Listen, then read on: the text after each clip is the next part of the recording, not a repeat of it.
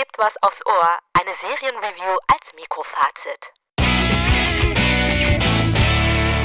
Worum geht's in Good Omens Season 2? Good Omens Season 2 hat ja anders als die erste Staffel kein Buchmaterial. Neil Gaiman, der das Buch ja zusammen mit Terry Pratchett geschrieben hat, es gab immer Überlegungen, hat er in einem Interview erzählt, das äh, weiterzuführen. Sie haben es aber nie zu Papier gebracht. Und da Neil Gaiman in dieses Projekt da sehr involviert war, hatte ich keine Bedenken. Normalerweise ist ja, wenn du eine Serie hast, die erste hat halt als Basis das Buch, weißt du, okay, da hat ja schon mal jemand lange drüber nachgedacht und hat eine Geschichte über viele Jahre entwickelt. Und dann bist du immer so ein bisschen skeptisch bei der zweiten Staffel, wenn das eben nicht auf einem Buch basiert.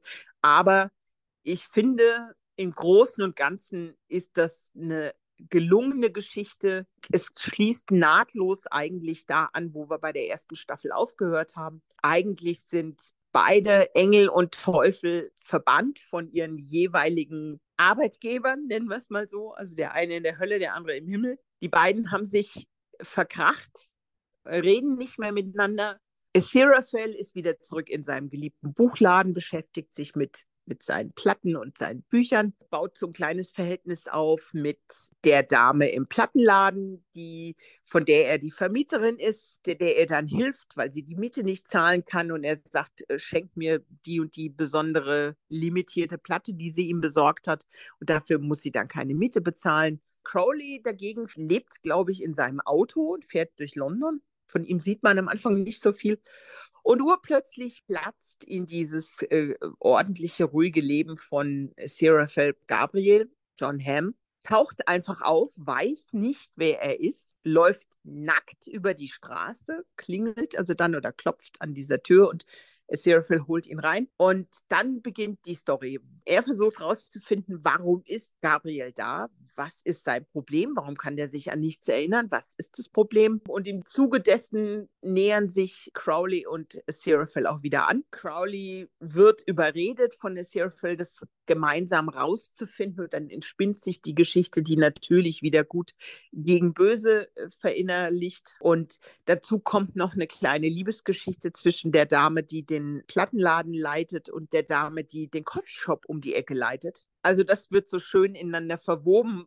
Man muss sagen, der, der Kernpunkt, und das finde ich so schön, ist eigentlich die immer durchscheinende, auch im Buch und auch in der ersten Staffel, Liebesgeschichte oder die Liebesbeziehung zwischen äh, Seraphel und Crowley, die endlich jetzt in der zweiten Staffel mal gezeigt wird. Am Anfang konnte man immer noch, ja, das sind halt gute Freunde, aber nee, jetzt wird es ja öffentlich richtig gezeigt, was ich bemerkenswert finde. Und es ist sehr schön zu sehen, die zwei, wie die miteinander umgehen und wie die dann ja zusammen sich auf die Suche begeben und sich dann natürlich wieder mit der Hölle einlassen müssen und mit dem Himmel und die müssen zusammenarbeiten und dann werden welche losgeschickt, die versuchen rauszufinden, wo denn Gabriel ist und so. Was ist denn deine größte Kritik an der zweiten Staffel? Meine größte Kritik ist, dass es ein bisschen unlogisch ist an manchen Stellen. Man spürt so richtig, dass das, finde ich, eine Zwischenstaffel ist, die eigentlich nur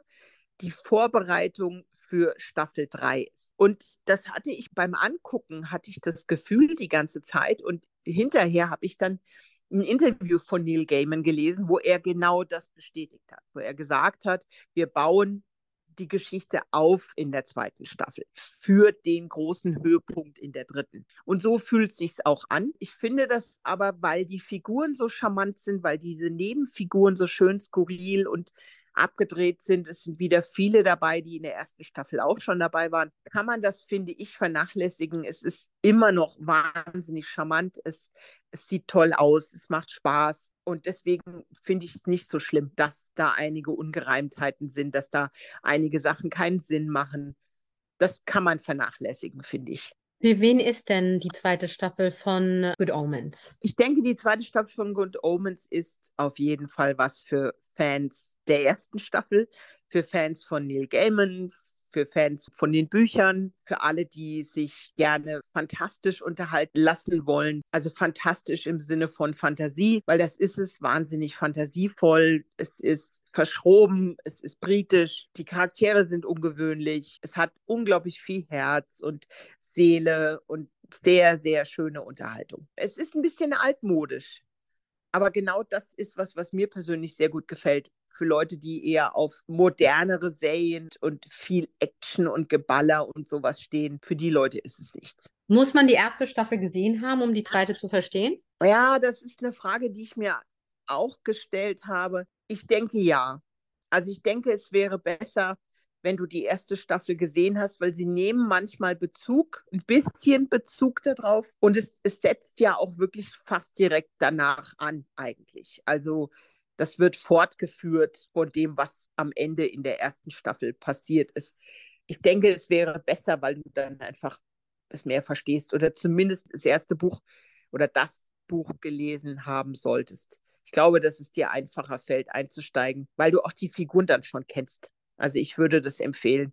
Und ich würde vielleicht sogar die erste Staffel, weil es ist ja schon ein bisschen her, ich, das habe ich zumindest gemacht, ich habe die erste Staffel nochmal komplett geschaut, bevor ich die zweite angeschaut habe. Welche Bewertung gibst du denn der zweiten Staffel von Good Omens? Der ersten habe ich 10 von 10 Goldblums gegeben. Ich würde der jetzt mal 8,5 von 10 Goldblums geben, aufgrund der teilweise, wie ich finde, unlogischen Dinge, die passieren. Ich verstehe es zwar warum, aber trotzdem würde ich da kleine Abzüge machen.